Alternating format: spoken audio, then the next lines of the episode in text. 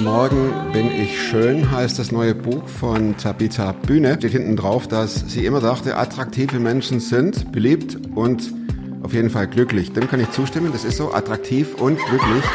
Ja, Späßle. Ähm, wenn man sich so Glaubenssätze irgendwo ins Hirn brennt, dann verfolgen die einen die werden schlimmer, nicht nur die verfolgen einen, sondern die werden immer schlimmer und brennen sich noch tiefer ein. Tabitha hat sich gegen diese Glaubenssätze gewehrt. Sehr cooles Buch. Ist signiert.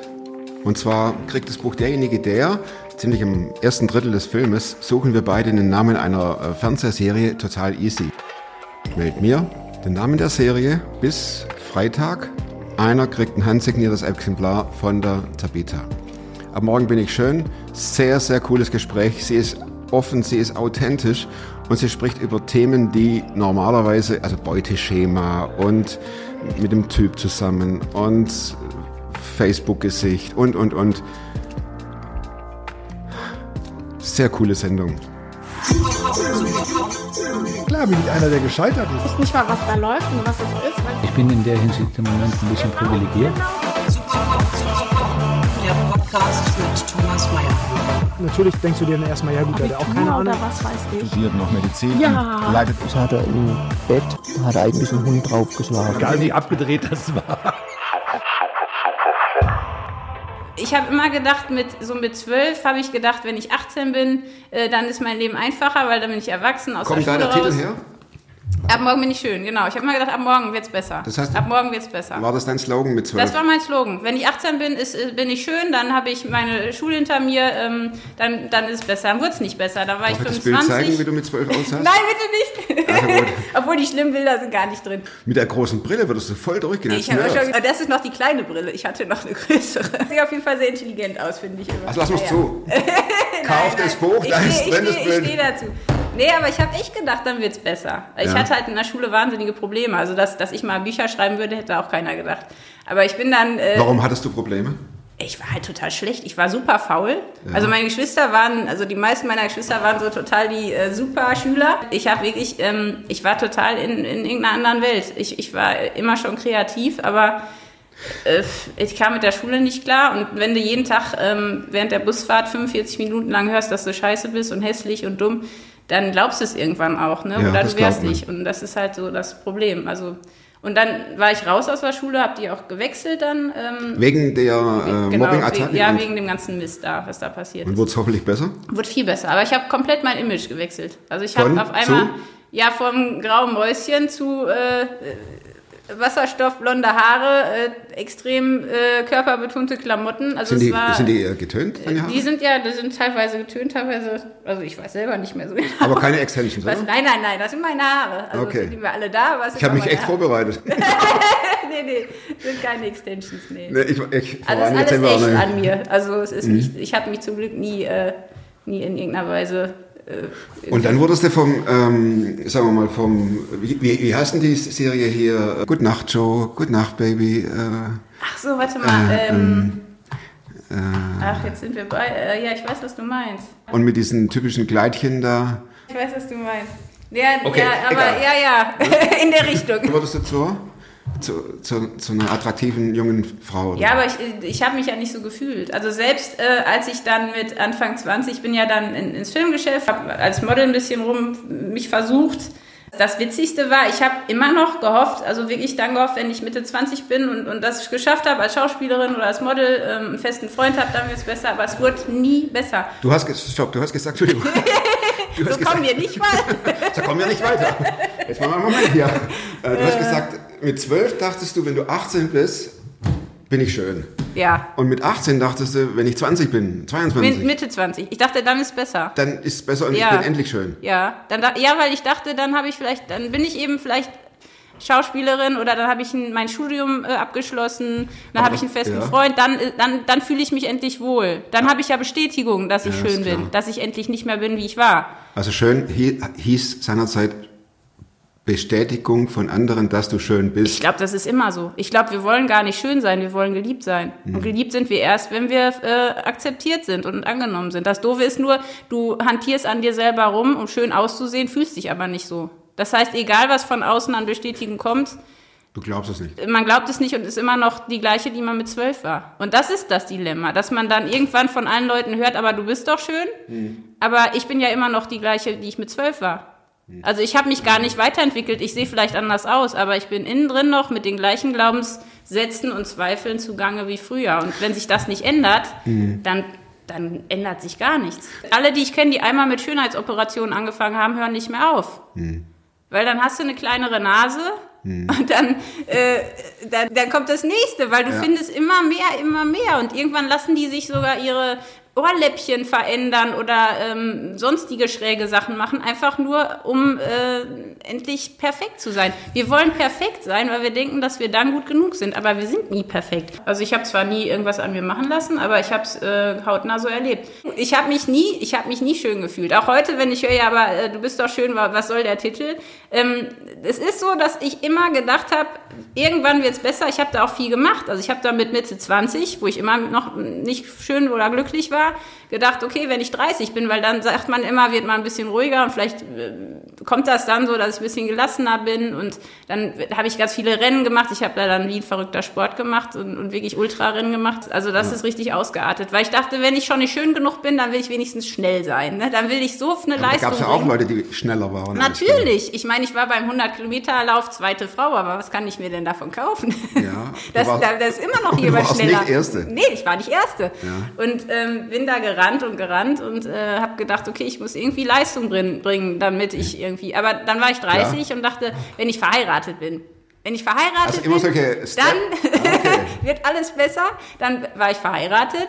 Wie gesagt, ich habe einen super tollen Mann, der findet mich wirklich schön, zumindest sagt er das immer.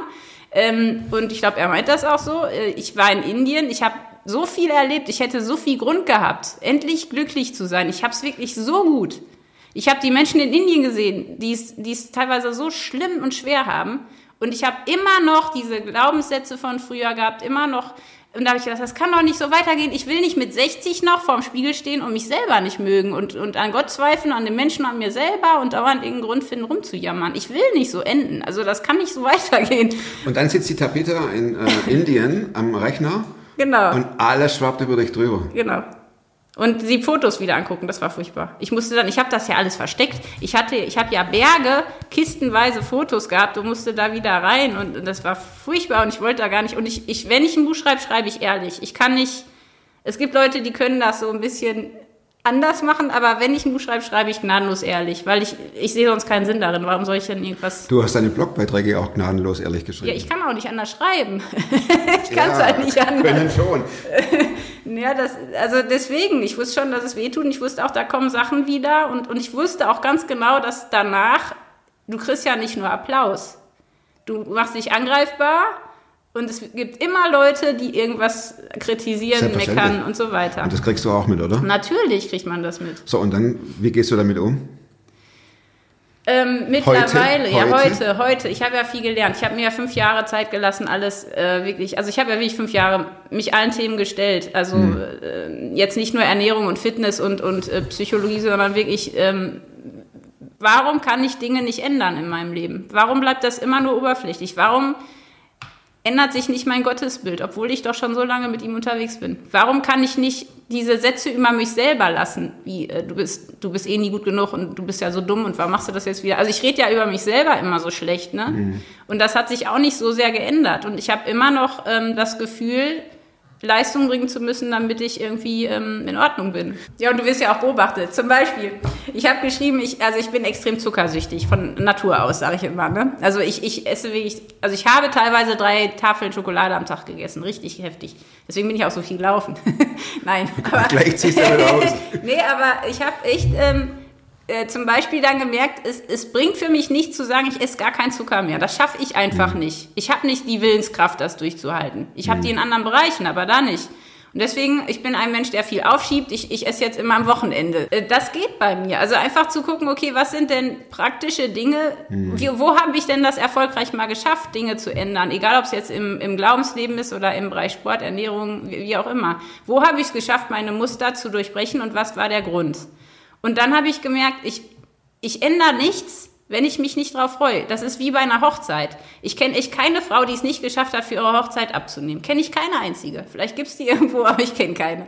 Und das ist ganz einfach, weil man dann so eine Vorfreude hat. Man stellt sich schon vor, wie man dann da in die Kirche reingeht und wie allein anstrahlen und wie schön man dann aussieht. Man hat so viel Freude darauf hin zu, also wirklich was zu tun dafür, dass man das alles in Kauf nimmt. Und uns fehlt diese Freude, glaube ich, um Ziele zu erreichen, weil wir können nicht nur mit ich muss jetzt das machen. Da sind wir nicht erfolgreich. Das dauert ein paar Wochen, dann sind wir wieder da, wo wir waren. Sprichst du jetzt von wir Frauen oder wir Menschen? Ich glaube, wir alle. Ja, würde ich auch sagen. Ich glaube, das, also ich weiß nicht, du bist ja der Nein, nein, hab- das hat jetzt ja echt da.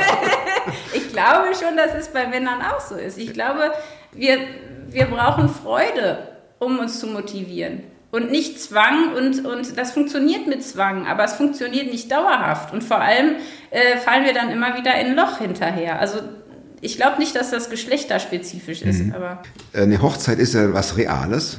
Ich weiß, in sechs, acht Wochen heirate ich, also oder Ja. in, vier, in vier Monaten. Und Ja. bis dahin müssten noch äh, vielleicht fünf Kilo runter oder so. Ne? Mhm. Vorgestern traf ich im Sportstudio meines Vertrauens hier einen, der war sehr, sehr korp- korpulent. Ja. Ne? Abends um 10. Trafen wir uns in, in der Umkleidekabine und er stellte sich vor, einfach so und sagte, er ist der und der und er hat bei Biggest Loser mitgemacht. eieiei. Ja. Ja. Aber er ist rausgeflogen. Aber in, was weiß ich, acht Wochen treffen sie sich nochmal alle, da ist das Finale und da werden alle nochmal gewogen. Auch die, die rausgeflogen Mhm. Ja. sind. Und die, die rausgeflogen sind, kriegen einen Sachpreis, wenn sie richtig viel abgenommen haben. Ne? Ja. Also das sagte, ich muss in, ich sagte das, 41 Tagen 20 Kilo abnehmen. Das ist völliger Unsinn. Ne? Also der, der stirbt, aber es, er Ja. hat extra das noch mit, mit dem Kugelschreiber ja, ja. draufgeschrieben. Noch Wahnsinn, 41 Wahnsinn, Tage, Wahnsinn. 20 Kilo. Und weißt du, was das Problem ist bei den Biggest Losern-Teilnehmern? Die sind nach ein paar Jahren alle noch schwerer, als sie jemals waren. Weiß ich nicht. Ist so. Einer hat jetzt 100 Kilo abge... Ich, ich verfolge das so, ja nicht. leider. ne? Ich habe, ja, steht auch, ich habe dafür äh, mal geguckt, was Ah. aus den Leuten geworden ist. Ah. Es ist nicht, nicht so schön. Ich freue mich nämlich immer so. Also ich, ich mag auch solche Shows, wo Leute was schaffen und so. Das motiviert ja. ja das auch. motiviert so. Aber wenn du Total. guckst, was aus den Leuten geworden ist nach ein paar Jahren, das ist so bitter. Weil die genau, genau das passiert. Mhm. Ähm, wenn wir, also es gibt Studien, die zeigen, wenn wir es schaffen, drei bis fünf Jahre, eigentlich fünf Jahre, ein gewissen Mhm. Lebensziel zu pflegen, ist die Wahrscheinlichkeit hoch, dass wir den weiter ähm, beibehalten. Schön. Lassen Sie wieder klingeln. Äh, ja, das Leben. Ähm, das heißt, wenn wir, wenn wir es schaffen, fünf Jahre was durchzuziehen und dabei Freude haben, dann ist die Wahrscheinlichkeit groß, dass wir das bis zum Lebensende schaffen. Manche sagen aber, wenn du drei Wochen irgendwie. Na ja, dann fängt das Gehirn an. Also Ah, nach drei okay. Wochen fängt das Gehirn an, Muster zu ändern. Aber das Problem ist, dass zum Beispiel Weight Watchers oder auch diese Shows, die sind nicht so angelegt, dass du fünf Jahre. Nein, äh, das geht auf kurzfristig. Ja, Und- und, das Doofe ist, danach fällst du wieder zurück. Ja. Weil das ist noch nicht, es ist, es geht nicht so Mhm. schnell. Es beginnt nach drei Wochen zwar, sich ein Muster zu ändern, aber wenn du wirklich fünf Jahre, deswegen sage ich auch immer als Ernährungsberaterin, habe ich immer gesagt, Leute, wenn ihr, ich helfe euch nur, wenn ihr bereit seid, für die nächsten fünf Jahre was zu ändern. Und dann ändert man nämlich nicht so viel, sondern man ändert ähm, den Alltag so, dass es wirklich realistisch ist und dass, dass zum Beispiel man Sport findet, der einem Spaß macht, der einem so viel Energie zurückgibt, dass es sich lohnt, die Stunde zu investieren. Also das sind so Sachen, ich finde das immer schön, wenn Leute so begeistert sind und eben jetzt drei Wochen, ich gebe Vollgas, aber die, genau wie du sagst, das ist ein Ziel und die Frage ist, was kommt dann? Deswegen, bei mir ist es so, ich habe immer pro Jahr drei Ziele, also eigentlich vier, also ein mit Gott ein Ziel, ein Ziel mit meinen Menschen, die ich lieb habe, irgendwas Verrücktes zu erleben, dann habe ich ein sportliches Ziel und ein charakterliches Ziel. Schreibst du dir das auf und Ja. kontrollierst das auch? Ja, ich schreibe das auf. Ähm, ich schreibe auch viel Tagebuch. Mhm. Und dadurch, dass ich das immer sage, werden ich werde ja immer gefragt. Ne? Dann, also das ist das Blöde, wenn man so Gut, das ist, das, schreibt. das ist der Vorteil. Das ist der Vorteil. Weil ja. ich dachte mir auch, wenn jetzt irgendwo du äh, Sabine hast, die morgens um halb sech- 6.30 Uhr äh, in der Bäckerei steht, ne? Und bis 17 Uhr durchknallt. Mhm. ja, Haben ich wir hier glaube, das ist mein? Handy. Achso, also wegen mir können wir es laufen. Also, ich, ich war schon dran. ja, tut mir leid. ähm, wenn die, wenn, und dann kommen sie vom Job nach Hause und dann Ja. guckst du erstmal ihre WhatsApp-Nachrichten Ja. durch und so weiter. Nee, klar. Du brauchst einen enorme, äh, einen Willen. Ja, ja, und weißt du, was das Schlimme ist? Also ich sage immer, wir kriegen, wir kriegen ja so eine Portion Willenskraft pro Tag. Also jeden Tag kriegen wir eine Portion Willenskraft. Ne? Also ich stelle mir das immer vor wie so eine Karaffe, hier wie so eine Flasche Wasser, ne? Entschuldigung, wolltest du? Ich mach dir gleich mal was rein. Schön Überleitung. Also, ganz unauffällig. Nein, wie ein schlechter Gastgeber. nein, nein, alles gut. Äh, Ich habe schon ganz viel Kaffee getrunken gerade. Ähm, also wir haben diese, diese Portion Willenskraft. Und dann fängt das morgens schon an, dass wir schon gestresst aufstehen, weil wir schon wieder alles gestern nicht geschafft haben, was wir schaffen wollten. Ja. Auf der Ar Fahrt zur Arbeit äh, ist Stau und alle nerven und man könnte schon fünf Leute umbringen auf dem Weg alleine. Dann ist man beim Chef und der hat schlechte Laune, weil die Frau, was weiß ich gerade, ähm, was auch immer passiert ist. Genau. Äh, das heißt, da gibt's Stress. Das heißt, es nimmt immer mehr ab. Mittags ähm, kriegt man dann die Krise, weil man ähm, beim Essen wieder einen Burger gegessen hat statt einen Salat. Das heißt, es nimmt immer, dann ist man auf dem Rückweg von der Arbeit nach Hause. Man hat eigentlich nur noch so ein Fisselchen und dann soll man Sport machen, lieb zu sein. Nein. Ehemann sein und dann auch noch am besten irgendwie ein Ehrenamt. Das funktioniert nicht. Das heißt, wir müssen diese blöde Flasche Willenskraft so ausgeben pro Tag, dass wir die Willenskraft haben für die Dinge, die uns wichtig sind.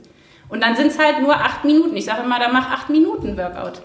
Das ist super. Man kann auch mit acht Minuten äh, so ins Schwitzen kommen, dass man zumindest ähm, das für seine Gesundheit getan hat. Oder zweimal in der Woche 20 Minuten in den Park spazieren gehen. Also es geht schon. Wir müssen nur, glaube ich, gucken, was ist realistisch und, und wo kriegen wir Freude. Wenn du dich heute ähm, beurteilen müsstest, also mal raustreten aus dir ne, und sagen, okay, wie, wie hat sie denn die Bühne, wie ist, wie ist sie denn drauf mittlerweile? Was würde das dann sagen? Also die Frage Das ist hört ja tatsächlich, nicht auf die Baustellen. Ach komm, Das hört ja nicht, nee, aber hat ja, schön wär's. Ja, eben. Auch andere Baustellen, ne? Also irgendwie muss man dann, dann kriegt man mehr Falten und dann, äh, ich will ja immer noch mithalten mit den 18-Jährigen, wenn man irgendwie Liegestütze macht oder, nee, das ist ja Käse. Also ich glaube, man muss gucken, ähm, bei mir ist es auch ein bisschen tagesformabhängig, muss ich ganz ehrlich sagen. Äh, vor allem, wenn ich zum Beispiel wenig schlafe oder lange krank bin oder, oder eben im Umfeld Leute Sorgen haben, dann ist es für mich auch schwer. Aber ähm, ich würde differenzieren zwischen ähm, dem, was ich, was ich im, in meinem Herzen empfinde mittlerweile. Da würde ich sagen, bin ich bei einer 8 von, von 10. ist gut. Ja, es gibt noch Potenzial, aber ich lasse nicht mehr zu, dass ich mir selber gewisse Fragen stelle. Könntest du über diese Fragen sprechen? Also was ich zum Beispiel, was ich lange gemacht habe, ist, wenn jetzt irgendwas passiert, also ich, ich bin sehr emotional, das heißt, ich werde auch schnell umgeschmissen. Also ich, ich lache schnell, ich weine schnell, das ist so. Das wird auch immer so bleiben und das hat seine Vor- und Nachteile. Das bist du. Das bin ich. Äh, aber ich lasse nicht mehr zu, dass man mich so schnell aus der Bahn schmeißt. Also zum Beispiel, wenn jetzt jemand was sagt, was mich verletzt, ähm, dann tut mir das auch weh. Aber ich verbiete mir, dass mich das länger als einen Tag beschäftigen darf. Funktioniert das? Das funktioniert nicht immer. Aber ich habe herausgefunden, wie kriege ich das hin, dass es mich nicht so lange. Also es hat mich früher zum Beispiel jemand, der mich kritisiert öffentlich. Ähm, äh, und das sind also das ist ja teilweise auch so. Die Leute sind ja so hohl, weil im Internet du haust einen raus, du siehst den Menschen nicht. Es ist ja unheimlich leicht, jemandem weh zu tun. Und ich glaube, gerade weil ich auch ein sehr sensibler Mensch bin, ich habe teilweise Wochen oder Monate lang damit zu tun gehabt. Also wirklich, äh, das hat mich so mitgenommen. Ich habe auch teilweise gedacht, ich gehe jetzt gar nicht mehr ins Internet, ich gucke nicht mehr mir die Rezensionen an und nichts, ähm, ich, ich will nichts mehr hören und sehen, äh, weil mir tut das weh. Und dann habe ich gedacht, ich will von einer Woche, run äh, zwei Wochen runter auf eine Woche und arbeite mich so vor. Und jetzt ist es so, ähm, dass ich mir schon immer sage, okay, wenn jetzt jemand kritisiert, du bist quasi ja jetzt ähm, jemand, der sich, da, ne, wenn man so ein Buch schreibt, muss man auch damit leben, dass da eben Gegenwind kommt. Das ist die Und, Theorie. Ähm, das ist die Theorie. Und ich habe dann ausprobiert, okay, was hilft mir denn, dass es mich nicht mehr eine Woche, sondern nur drei Tage belastet. Und dann findet man tatsächlich, also ich habe dann wirklich so kleine Sachen gefunden. Zum Beispiel habe ich zwei Freunde, die sind meine Kritikminister.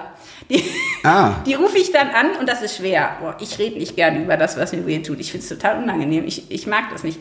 Aber ich habe denen die gefragt, ob ich das machen kann. Und sobald was kommt, was mir weh tut, ähm, schreibe ich denen oder rufe die an oder ähm, sende denen eine, eine, genau, eine Message ähm, und sag hier so und so ist es, das ist passiert, mir tut es gerade weh, ähm, ich hätte gern deine Einschätzung. Also wie so ein Minister. Ich, ich rufe meinen Minister an für diese Angelegenheiten und diese zwei Freunde, die schaffen das jedes Mal, mir eine ganz ehrliche Rückmeldung zu geben, ähm, so dass ich einschätzen kann, ist das jetzt, muss ich das an mich ranlassen oder nicht? Und das hilft mir. Also einmal die, diesen, diesen Schritt zu gehen und, und Hilfe zu suchen, was ich früher nie gemacht habe. Ich habe nie über Mobbing geredet, ich habe nie über meine Probleme äh, geredet. Ich habe, ähm, Das ist auch ein enormer Schritt. es ist schwer, Ja. aber das habe ich geübt. Und das Schöne ist, wenn man das Gute übt, wird es immer leichter. Also jetzt ist es nicht mehr so schwer. Also am Anfang war das so eine Überwindung. Ich habe Hm. immer mir tausend Ausreden gesucht, warum ich die jetzt nicht anrufen kann. Das ist ein ganz schlechter Zeitpunkt. Die haben bestimmt viel zu tun. Äh, morgen geht's auch noch. Und ähm, nee, aber ich habe halt dann ähm, ja das geübt. Und seitdem ich zum Beispiel in dem Bereich, ich habe jetzt für jede Angst ähm, sozusagen eine Tankstelle, wo ich wieder hin kann, um eben äh, die Kraft zu holen, um das ähm, nicht nur auszuhalten, sondern um dem was entgegenzusetzen. Ich will nicht ein ängstlicher Mensch bleiben. Ich, hab, ich war immer ängstlich. Ich habe Höhenangst und bin dann zum Fallschirmspringen und immer irgendwas gemacht, um gegen meine Angst zu arbeiten. Das funktioniert, aber ich will auch nicht immer gegen irgendwas sein, sondern ich möchte irgendwie immer mehr Mensch werden, der äh, starke Wurzeln hat und der flexibel ist und der trotzdem irgendwie das schafft, das auszuhalten eben. Ne? Starke Wurzeln und flexibel zu sein. Wir, Das ist nicht so wir, einfach. wir reden sehr viel über Ängste und über äh, Punkte, die dir schwerfallen. Gibt es aber auch Dinge, die du annehmen kannst von dir? Total. Es gibt so viele Dinge. Also ich freue mich über tausend Sachen, seitdem ich in, in Indien gelebt habe, mal drei Jahre. Das war für mich eine gute Kur, mich zu freuen. Und ich, ich kann bei mir total viel annehmen. Und das Gute ist, ich kann mittlerweile auch gut über mich lachen. Also es ist, ich nehme Das mich ist nicht, auch gut. Ja, ich nehme mich nicht mehr so ernst. Und, äh, und ich, ich habe auch gemerkt, äh, über mich selber dauernd nachzudenken, macht mich auch nicht besonders glücklich. Und schöner macht es mich auch nicht. Also deswegen denke ich auch, es macht gar nicht so viel Sinn über mich selber. Also man muss ein paar Sachen mal immer wieder gucken, wie geht es mir eigentlich und was ist so los. Aber ich, ich, ich merke, ich werde eigentlich glücklicher, wenn ich gar nicht so viel mich mit mir selber beschäftige. Weil ich habe das gemacht, ich habe mich dem gestellt, aber ich will jetzt nicht immer nach hinten gucken. Also ich will jetzt nach vorne gucken. Wenn du dich mit der 18-jährigen Tabitha vergleichst, würde ich, würde schon sagen, dass da einige Schritte nach vorne gegangen sind. Ja, ich hoffe doch. ich hoffe doch. Denn der zweite Teil der Frage ist der, verstehst du die 18-Jährigen, 16-Jährigen heute mit ihrer Not? Ja, total. Leider.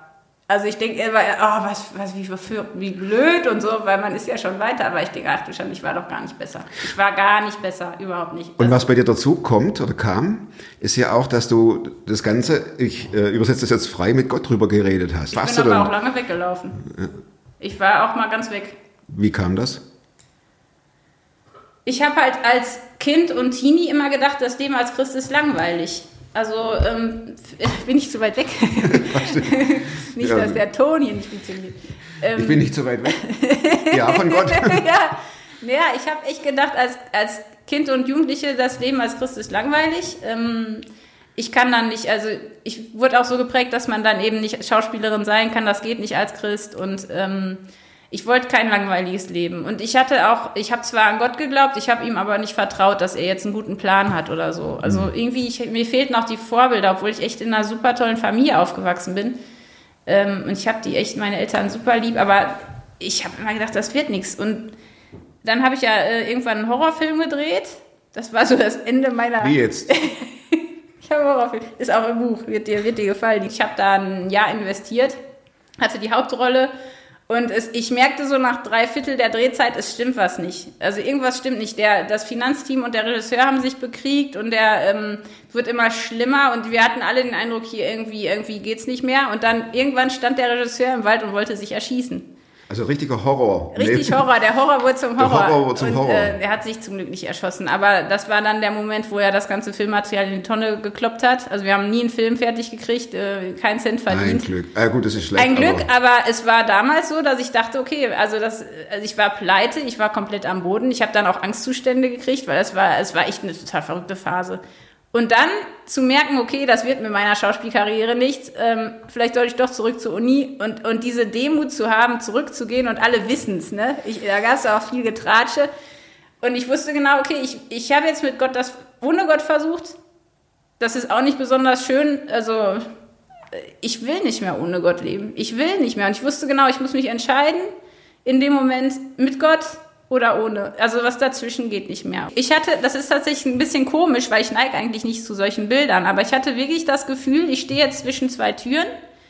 Ähm, entweder ich gehe nach links, da ist ein Garten in einem Haus schräg, aber war so. Also ein Garten mit ganz viel Licht und ganz viel Farben. Oder rechts in den Raum, das war wie so eine, so eine ganz ekelige ähm, Kloake. ja, so richtig fies. Also mit, mit, mit Dunkel und, und Spinnweben und all möglichen Viechern und böse Geister. Also es war echt klar, ich gehe jetzt nach links oder rechts. Ich musste mich Ja. In welchem Raum ich leben will und wo ich hingehören will, weil du, du bist nie frei. Entweder du gehörst dem einen oder dem anderen. Da bin ich ziemlich, das wusste ich schon immer, das habe ich immer gefühlt. Also ich wollte nicht mehr ohne Gott leben. Ich wollte es einfach nicht mehr. Ich wollte mit Gott leben und da sein, wo er ist, weil da ist es schön. Und das war der Schritt, wo ich auch auf einmal die Kraft hatte zu sagen, okay, dann gehe ich halt zurück an die Uni, ich mache da meinen meinen Abschluss in Medienwissenschaften ähm, und ich habe auch wieder angefangen zu schreiben. Ich hatte da ganz lange gar nichts mehr geschrieben. Ähm, und ich stelle mich jetzt den Dingen irgendwie. Ne? Und äh, da waren, war eine Menge Mist passiert. Also es, das, danach wurde es auch nicht direkt einfacher. Also es wurde jetzt nicht so, ich bin Christ und alles wird einfach. Äh, Das war der erste Schritt zum, zum Frieden finden. Und das war echt schön. Also Würdest du sagen, dass das ähm, Frieden finden mit Gott, das ist das eine, aber das andere ist ja, dass du trotzdem ja noch in ähm, Herausforderungen lebst mit dir, klar, im Umgang mit natürlich. dir. Auch ja? mit anderen. Aber das wird, äh, das Vor Vorurteil hört man ja manchmal, dass wenn du Frieden mit Gott hast, ist das andere auch alles Einfach. einfach. Aber das kommt ja jetzt bei dir überhaupt nicht raus. Nö, überhaupt nicht. Das Leben wurde eigentlich noch schwieriger. Inwiefern? Also ja, weil dann ähm, habe ich bin zurück zur Uni und ähm, dann habe ich einen, einen Kerl kennengelernt. Das war so mein Traummann. Äh, Christ sah super aus, Triathlet, ähm, intelligent und äh, dann begannen eigentlich die fünf schlimmsten Jahre meines Lebens in der Beziehung. Fünf? Fünf Jahre. Und das war, ähm, da war ich Christ. Und, und es, ich war weit weg davon, ähm, zu sagen, dass ich da ähm, wirklich Frieden hatte in dem Sinne, wie ich es heute habe. Oder ich habe, ich war zwar mit Gott unterwegs, aber ich habe viel mit Gott gerungen, ich habe mit mir selber gerungen. Und ehrlich gesagt habe ich mich in der Phase auch noch nicht meinen Problemen gestellt. Ich war in einer Beziehung und habe immer noch gedacht, ich werde glücklich, äh, weil ich habe ja jetzt Gott und ich habe jetzt einen Kerl, den ich mag und ich habe jetzt meinen Uni-Abschluss, jetzt wird ja alles gut. Und das war überhaupt nicht so, weil ich habe mein Glück immer noch in gewisser Weise ähm, in der Beziehung gesucht. Und ähm, Kannst du es übersetzen? das Problem war, ähm, er hat mich eigentlich nicht wirklich geliebt. In dem Sinne, dass ich nicht zugelassen habe, dass er mich wirklich kennenlernen kann. Also ich habe mich verstellt. Ich konnte Ja. zum Beispiel nicht ohne Schminke ins Bett gehen, eigentlich. War für mich fast unmöglich. Ich habe immer das Gefühl gehabt, er vergleicht mich mit anderen Frauen, was er auch gemacht hat. Und gerade dann auch durch den Sport, ich wusste, ich muss eine bestimmte, ähm, ich muss eine bestimmte Leistung bringen. Ich darf auf keinen Fall äh, zunehmen. Ich muss ähm, äh, ein Sixpack haben. Ich muss irgendwie äh, schöner sein als alle anderen, weil sonst ähm, mag er mich nicht mehr. War das nur in deinem Kopf oder war das tatsächlich so? Das ist die Frage. Also ich glaube, es war eine Mischung, weil er hat da öfter auch, also es war nicht, es war nicht ganz, ähm, es Okay. war beides. Aber Fakt ist, ich habe meinen ganzen Wert davon abhängig gemacht, wie ich aussehe ähm, und, und wie er mich sieht. Und egal, was er gesagt hat, ich glaube, er, er mochte mich wirklich schon, aber ähm, äh, ich hatte meine Baustellen ja nicht angegangen. Also ich, ich weiß gar nicht, ob mich in einer anderen Beziehung, es wäre vielleicht besser gewesen, aber ich habe mir auch einen Typ rausgesucht, äh, der überhaupt nicht zu mir passte.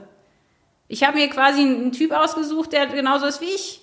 Optisch toll, sportlich. Und innen Baustellen. Äh, ja, aber hat tausend Baustellen und, und, und kommt nicht vorwärts. Und ich suche mir so einen Kerl und, und wundere mich, warum es warum es nicht funktioniert. Ne? Also ich, ich habe da, äh, jetzt wo ich, wo ich meinen Mann äh, habe, denke ich manchmal, wie, wie bekloppt war ich eigentlich, dass ich, äh, was für eine, für eine komische, ähm, ja, wie nennt man das? Also mein Beuteschema war, glaube ich, nicht ganz, nicht ganz hilfreich für meinen Charakter. Naja, das Beuteschema entsprach deinem Charakter. Leider. Ja, Ja, also- aber es ist schon schräg, weil ich habe wirklich, ähm, als ich Markus kennenlernte, äh, auch eine ziemlich schräge Geschichte. Ähm, ich hatte mal gehört, dass Autoren kein Feedback kriegen und er schreibt auch Bücher. Ähm, und dann habe ich gedacht, so Dostoevsky, C.S. Lewis, meine großen Helden sind nicht mehr am Leben. Ich schreibe dem mal, weil der hatte mir echt geholfen mit seinen Büchern. Da habe ich dem bei Facebook eine Nachricht geschrieben und ähm, habe gedacht, ja, der ist irgendwie fast zwölf Jahre älter und überhaupt nicht mein Typ. Da wird sich schon nichts bei denken. Ne? Ja, und guck mal, ein halbes Jahr später habe ich dem geheiratet und, und bin dem nach Indien gefolgt. Also, und heute bin ich wirklich glücklich, dass ich den geheiratet habe. Aber ich hätte nie gedacht, dass ich so einen Typ heirate und dass das genau der Richtige für mich ist. Weil ich immer dachte, ich brauche einen, der so und so und so ist, weil dann fühle ich mich sicher, weil dann habe ich es geschafft, dann bin ich, dann, dann bin ich in Ordnung. Das, ich weiß nicht, wie ich auf so einen Was sagst du jungen Frauen, die in, der genau derselben Situation stehen? cancel den Typ, mach einen Auf jeden Strich. Fall, auf jeden Fall. Also ich habe zu lange gewartet. Ich habe mich selbst verloren, ich habe mich selbst gehasst. Und ihn auch. Ich habe eigentlich alle gehasst. Gott auch. Und ich bin trotzdem da geblieben. Ich weiß nicht warum. Ich, ich bin auch jemand, ich bin extrem loyal und ich ähm, bin stur und ich gebe nicht gerne auf. Ähm, und irgendwie habe ich gedacht, das wird schon alles gut, wenn ich nur da drin bleibe. Irgendwann heiraten wir doch und dann wird irgendwie alles gut. Es war totaler Quatsch. Also ich, ich, ich würde sagen, wenn man eine Beziehung hat, wo man nicht man selber sein kann, wo du nicht so sein kannst, wie du bist und wo du immer Angst haben musst, du bist nicht gut genug, dann ist es einfach nicht die richtige Beziehung. Und da sollte man auch, glaube ich, nicht so lange drin bleiben. Hast du nicht gesagt, Gott, jetzt komm mal in die Puschen? Doch, oft. Ich habe oft gedacht, aber Gott hat, äh, Gott hat eigentlich auch nicht gewollt, dass ich da überhaupt äh, in diese Situation komme. Das ist das Blöde. ja, ich sage das mit aber Absicht, man weil... sich das ja schön. Ja, ja. Es, Ja, klar, es ich bist ja auch- du, die Natürlich, Entscheidung ich, treffen ja, und ich wollte du ja, ich wollte ja auch heiraten. Ich wollte ja auch, dass das, äh, nein, ich habe ich hab auch gedacht, Gott, was soll das alles? Und vor allem Gott ist weit weg gewesen. Gott war wahnsinnig weit weg. Ich habe geschrien und geheult und ich habe auch zu Gott gesagt, ähm, hier, ich, ich bin jetzt mit dir unterwegs, es wird irgendwie nur noch schlimmer und ähm, was soll das alles? Ich, ich spüre nicht, dass du da bist und so. Und ich habe dann auch gedacht, okay, ich habe jetzt zwei Möglichkeiten, wo das so bergab ging. Entweder ich fange jetzt an, Drogen zu nehmen oder mir irgendeinen anderen Kerl zu suchen oder mich selbst aufzugeben. Äh, Oder ich mache jetzt was, ähm, um das zu verarbeiten. Und das, das ist schräg, aber ich bin dann, habe ich angefangen, diese Ultraläufe zu machen, um den Schmerz loszurennen. Ich war froh, wenn mir das Herz nicht wehgetan hat, sondern nur die Beine. Ich wollte einfach den Schmerz nicht mehr fühlen. Ich habe mit Gott dann wirklich einen Deal gemacht. Also ein bisschen schräg, aber ich habe gesagt, ich, ich renne jetzt so lange, bis du Was mir das schräg? wegnimmst. Es ist, es ist dein Leben. Nee, ich, ich wollte halt, ich wollte nicht wieder zurück, ich wollte nicht, ich wollte keine Scheiße bauen in dem Sinne. Und Mhm. dann habe ich gedacht, dann laufe ich halt wie Forrest Gump. Ich laufe halt Ja. und laufe und laufe und weil für mich Laufen immer schon eben so eine Tankstelle war, um, um Kopf und Herz zu sortieren. Und, und Gott hat das dann benutzt und ich habe so tolle Sachen erlebt dadurch. Ich wäre doch niemals 24 Stunden im Kreis gelaufen, wenn ich nicht den Herzschmerz gehabt hätte und habe da die ersten Geschichten und tollsten Sachen erlebt durch diese Extremläufe. Ich würde das heute auch nicht mehr machen. Aber ich habe da, da denke ich oft, man muss den Schmerz nehmen, der ist da. Und dann, dann, dann muss man manchmal den ganzen Mist vor Gottes Füße werfen, so wie Luther das auch gesagt hat. Äh, Und man muss irgendwas tun, wo man im Nachhinein wenigstens was Schönes hat. Die Ultraläufe, die ich dann gemacht habe, die sind doch viel besser, als irgendeinen Scheiß zu bauen oder irgendwie Drogen zu nehmen. Genau, oder als zu schnupfen. ja, das ist doch Käse. Was hast du denn davon? Ich habe jetzt ganz tolle Läufe gemacht und habe ähm, äh, wirklich mit dem Sport und mit diesen ähm, ganzen Zielen, auch einen Ironman zu machen, das war im Grunde für mich eine Therapie. Also ich habe mir gesagt, ich, ich hau jetzt alles rein da in, und guck, was, was dabei rauskommt. Und wenn man lange läuft in der, in der Stille, dann hat man viel Zeit, um mit Gott zu reden. Also ich habe da auch, ich habe wirklich mit Gott Stunden und Tage diskutiert und geredet und gerungen. Und ich habe aber nicht losgelassen. Ich habe gesagt, ich, ich komme gerade nicht klar und ich mag dich auch gerade nicht. Ich weiß nicht mehr, wer du bist, aber ich äh, lass jetzt auch nicht los. Und ich glaube, das ist eben der Punkt. Ich glaube, es ist immer besser, mit Gott zu kämpfen, äh, als wegzulaufen und sich einzubuddeln, weil dann wird es wirklich dunkel. Wie war der Moment, als Gott sich dir wieder zuwandte? Das ist schwer, weil es war genau, also es war eben nicht ein großes Tamtam und Hoho, sondern es war eben so ganz kleine Dinge. Ähm, Das Schrägste war in, der, in dem Zusammenhang, ich habe drei Jahre nach der Trennung, bin ich ja gerannt wie ein Blöder. Ich habe eine super tolle Stelle bekommen äh, als Laufexpertin in so einem Team, wo ich dann ähm, Videos drehen konnte und so. Und das war schon ein Riesengeschenk, einfach aus der Stadt wegzukommen. Und äh, die Momente, wo Gott mir dann ganz nah waren, waren die, wo es am meisten wehgetan hat. Wo ich aber trotzdem gesagt habe, ich habe, ähm, also mir ging es richtig dreckig innerlich. Und dann wurde ich gefragt, ob ich äh, auf einer Mädchenfreizeit mithelfen kann. Und ich habe ja diese ganze Scheiße erlebt und ich war echt kaputt und gebrochen. Aber ich habe gesagt, Gott, ich gehe jetzt mit dir dahin, ich bin da. Und das Komische war, dass ich so viele Gespräche hatte mit dem Mädchen und so viele da genau an dem Punkt waren, eben mit Drogen oder mit Jungs und so weiter, die mir alles erzählen konnten. Und ich habe denen geholfen. Ein paar von denen sind jetzt auf einem so tollen Weg. Ich bin so stolz auf die und freue mich so, dass sie die Kurve gekriegt haben. Laufen sie auch? Die, die, in Maßen.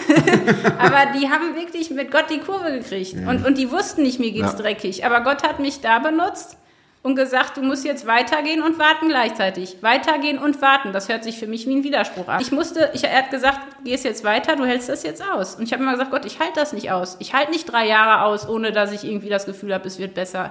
Mein Herz ist immer noch ein riesen Schutthaufen. Aber ich habe, ich wusste, ich helfe jetzt den Mädchen da und, und tu, was ich kann und, und warte. Und dann hat es wirklich äh, drei Jahre gedauert. Ähm, und ich habe immer gesagt, Gott, ich halte es nicht mehr lange aus. also ich halte es nicht mehr lange aus. Und dann kam Markus. Dann kam Markus in mein Leben. Und ich habe nicht damit gerechnet. Wirklich nicht. Also ich war ziemlich sicher, dass ich niemals heirate, weil Männer fand ich total scheiße. Und äh, dass ich, ähm, dass ich nach Indien gehe. Nach Indien wollte ich nie.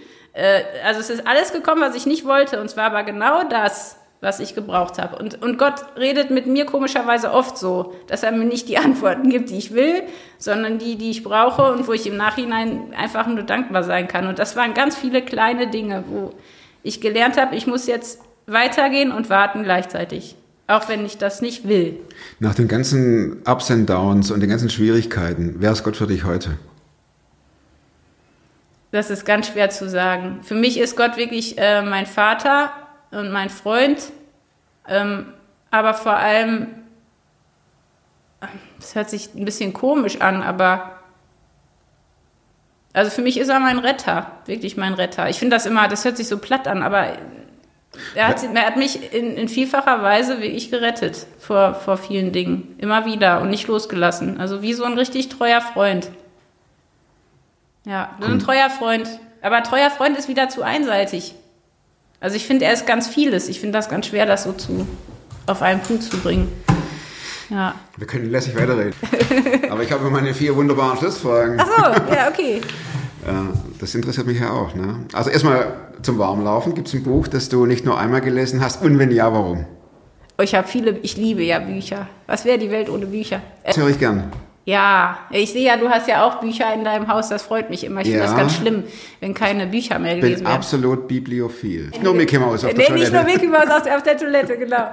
äh, die lese ich auch immer wieder gerne. Ja. Ähm, nee, tatsächlich, ich bin ja ein großer Dostoevsky-Fan. Also ah. die Brüder Karamasow ähm, ist ein Buch, das lese ich immer wieder. Ja, das ist es. Es ist herrlich. Herrlich. Das hat noch keiner gesagt, das ist Premiere. Nein? Nein. Oh, das macht mich traurig. Zweitens, wozu kannst du heute, heute leichter Nein sagen als vor fünf Jahren? Oh, da sind viele Dinge. Ähm, erstens. Erstens, Süßigkeiten an Wochentagen ist leichter geworden. Das hatten wir besprochen. Ja. Genau.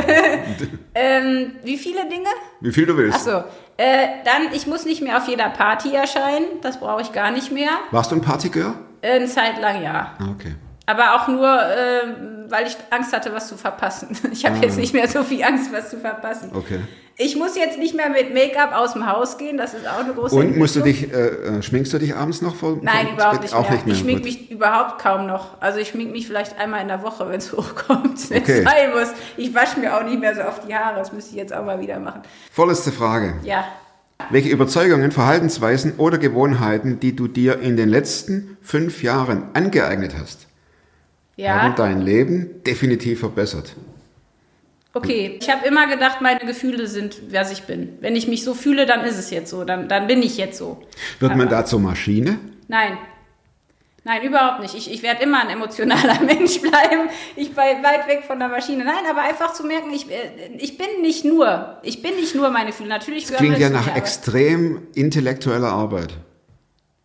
Mit, äh. einer Aus, mit, mit, der Auseinandersetzung mit sich selbst. Auseinandersetzung mit sich selbst. Mit dem Wissen, ja. was ich mache, warum und wie ich ticke. Also das sind ja Dinge, die, die du sagtest das ja, das braucht ja Jahre, bis ich das äh, realisiere. Nee, nee ich glaube, also bei mir hat es leider lange gebraucht. Ich glaube, es gibt Menschen, die sind viel schneller als ich. Ich, ich bin nicht sehr schnell. Aber ich, ich glaube, wenn man weiß, was sind meine Schwachstellen emotional, und warum, also ich bin so, ich reagiere wahnsinnig schnell emotional. Aber mir zu sagen, ich bin nicht nur das, was ich mich, wie ich mich jetzt fühle, hilft mir einfach, das nicht, dem nicht so viel Gewicht zu geben. Weil in meiner, ich, ich weiß nicht, ich, ich habe das Gefühl, heutzutage sind Gefühle alles. Und das ist furchtbar, wenn man immer das ist, was man sich, wie man sich gerade fühlt. Wenn man das wirklich ist, da kann man direkt, äh, man fragt immer nur, wie fühlst du dich nicht, wie geht's dir eigentlich wirklich? Das ist ja ein Riesenunterschied. Wer spricht drüber? Ja, keiner. Ja. Hier. Ja, wir, wir hier. Öffentlich auf YouTube.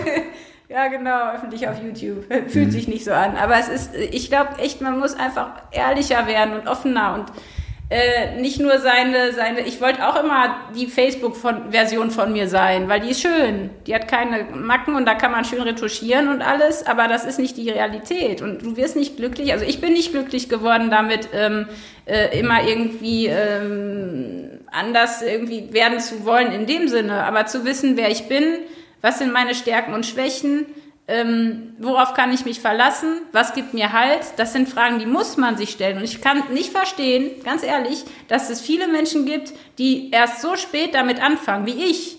Ich wünschte, mir hätte mal mit 18 jemand so ein Buch gegeben. Es hört sich jetzt blöd an, aber mich hat da keiner. Ja, ist echt. ist der Werbeblock. Nee, total bescheuert, sorry.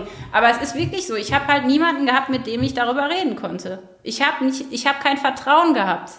Zu mir und zu Menschen und zu, zu Gott schon mal gar nicht. Und wenn man das nicht hat, kommt man nicht vorwärts. Überhaupt nicht. Nur wo finden sich solche Leute? Du hattest auch niemand mit 18. Nein. Du musstest ja auch äh, dich auf, selbst auf den Weg machen. Genau. Und, und ich glaube, das ist eben die Sache. Ich glaube, da kann man auch für beten. Ich habe da auch nicht für gebetet. Weiß nicht warum. Hätte man machen können. Äh, Tagebuch schreiben hilft total, um sich selber auch zu verstehen. Kann ich auch sehr empfehlen, Tagebuch schreiben. Ähm, und mir hat es einfach geholfen zu sagen, okay, ich will wirklich, wer will ich sein? Nicht wer will ich nicht sein, sondern wer will ich werden? Und da will ich hinkommen. Und das motiviert mich. Tabitha, Ja. letzte Frage. Achso, noch eine. Ja, Wobei- Plakatfrage. Die Frage schlechthin. Ja. Nein. Wenn du irgendwo an einer riesigen Ausfallstraße in Indien In Indien, genau. ein Plakat, ein Plakat, da steht ein Plakat und da gehen so viele Leute vorbei, was würdest du auf das Plakat schreiben? Eine Woche lang wäre das da drauf. Was ist dein... Ja, doch, auf jeden Fall. Ich würde ich würd gerne was, ich würde gerne von dem Gott was sagen, den ich kenne und liebe. Ähm, es gibt einen Gott, der dich liebt und kennt und der für dich gestorben ist und auferstanden. Das wäre für mich die Botschaft, die ich gerne, weil das ist das Krasseste, dass es sowas gibt. Und gerade in Indien, es gibt nicht einen Gott, der einen liebt. Ich kenne keinen Gott außer Jesus, der einen wirklich liebt und der auf diese Erde kommt und den ganzen Mist mitmacht und sich kreuzigen lässt. Es gibt keinen Gott, der das macht, außer Jesus. Und das ist der Hammer. Und wir Christen verstecken uns immer und denken, oh ja, nicht zu viel sagen. Aber ich würde diese Botschaft würde ich gerne ganz groß auf Hindi und auf Deutsch und auf Englisch und auf allen Sprachen. Nochmal die Erinnerung. Den Namen habt ihr mit Sicherheit schon. info at lifehouseworld.com und dann ist die große Ziehung am Freitag und der Gewinner wird natürlich benachrichtigt, dann brauche ich die Adresse und dann kommt das Buch. Bis nächste Woche. Bleibt super, Frau. Macht's gut. Tschüss.